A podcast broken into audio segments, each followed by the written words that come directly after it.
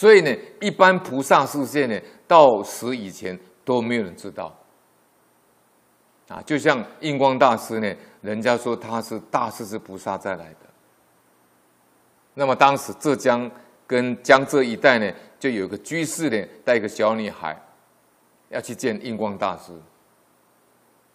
这个小女孩呢，前一天呢就做个梦，观世音菩萨跟她讲呢，大势菩萨呢，啊，在上海组织这个护国息灾法会。结果他一去呢，就跟印光大师说呢，观世音菩萨告诉我说呢，你是大势菩萨再来的，当场被印光大师呢呵斥，啊，就是这个意思。菩萨他自己不会说的，他不会自己说自己是佛，自己是菩萨，他为什么要称赞自己是罗汉呢？那会讲出自己是佛跟菩萨，他目的在干什么？目的就是要博得名闻利养，啊，你要相信我。啊，叫人家布施钱。如果你不是为了攀缘，你告诉人家是佛、跟菩萨、跟罗汉，目的是为何呢？你告诉人家是要做什么呢？那么讲到这个地方呢，我们来印证一下，菩萨来的他不会说出来的，说出来他就灭度了，他就走了。那么以前呢，我们这个。公案里面呢，天台山果清寺，这天台山果清寺呢的方丈和尚呢是风干和尚。那么当时的太守呢，到天台山果清寺去请教呢风干和尚。他们两个在对话的时候呢，风干和尚有跟他讲，因为这个太守问他说，他说有很多菩萨到这个世界上来。可是现在菩萨我都没有看到啊！我想见见真正的菩萨，也没有遇到啊。红干和尚就跟他说了：“他说你想见菩萨吗？那我们这会就有两个菩萨啊，我给你介绍，你去见他。”那这个太守就问他说：“啊，你说这里有两位菩萨，什么菩萨？是泥菩萨呢，还是木雕菩萨呢？”红干和尚说：“不是。”这两位是肉身菩萨，是活菩萨，是人中的菩萨。啊，那他这个太守就说：“真的吗？”这风干和尚说：“我骗你，我是个方丈，我怎么会骗你呢？”那么他就问说：“他是谁呢？”那风干和尚就说呢：“我们庙里面呢。”一个是煮饭的，叫寒山；一个是烧开水的，叫拾德。他们这两个呢，一个是文殊菩萨的化身，寒山呢是寒山和尚呢是文殊菩萨化身，拾得呢是普贤菩萨化身。这两个菩萨呢，都现在在我们国清寺里做苦工。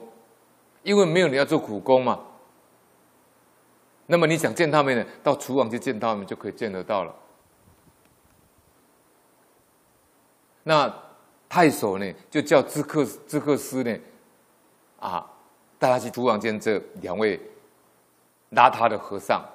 这位太守到厨房一看呢，看到这两位和尚都长头发，然后留长胡子，脸都不洗。身上都是污浊邋遢的，很不干净。他说：“风干和尚说他们两位是菩萨啊，但是他也不敢轻呼，就跪下去磕头了。”寒山石头呢，就问他了。他说：“你为什么给我磕头呢？”他说：“风干和尚说你们是文殊普贤菩萨再来的，要我向你们磕头啊。”寒山拾得说：“哎呀，风干老手，风干老手。风干老手的意思是说，这个风干和尚啊，是嘴巴多嘴了。他多说这这么多话干什么呢？多事，太多嘴了。太守就一直要亲近这两位和尚，叫寒山拾得。寒山拾得就一直退，一直退，退，退，退，退，就推到退出去了，就一走一退了。因为他一直想要亲近他嘛，他就边亲近他就退嘛，退到后来就到山的旁边呢，就这个石崖石石岩，哈，这个岩洞里面，哈，这两位和尚呢，就太对太守讲了，他说呢，烘干饶手，然后再跟他讲一句话，他说弥陀你不拜，你来拜我干什么呢？他们两位要灭度了，就把这个秘密也讲出来了。他说：“弥陀你不拜，你还拜我干什么？”太祖说：“哈，谁是弥陀？”寒山石头说：“这个烘干和尚就是阿弥陀佛转世到中国来的，他来到国清寺当方丈和尚啊。你向他叩头就好的啦。”那么这个时候，太守呢愣一下呢，啊。就看到这两位邋遢的和尚呢，就退到石壁里面去了。那后来就不见了。据说呢，这个石壁里面呢，就是现在天台山有个叫夜光岩这个地方。听说那个地方呢，是寒山石头后来隐身呢，圆寂灭度的地方。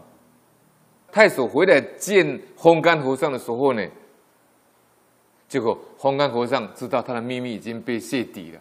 就寒山石头已经讲出来了，然后太守会赶过来，所以他们都有神通，都知道，而且都能预知时至。他也知道太守要赶回来了，所以就在太守赶回来以前，他就作化圆寂了，就走了，啊。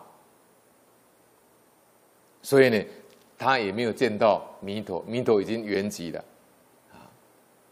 所以呢，活的时候没有人知道。国清寺的方丈烘干和尚是弥阿弥陀再来的，啊，所以说佛来的、菩萨来的都不会让人家知道的，啊，为什么？他如果让人家知道，你都向他叩头，你也叩头，他也叩头，他一天到晚就接光接见都接见不完了，啊，就没有时间用功了，他也不愿意对人家讲。所以呢，这个就是啊，他不会说出来的。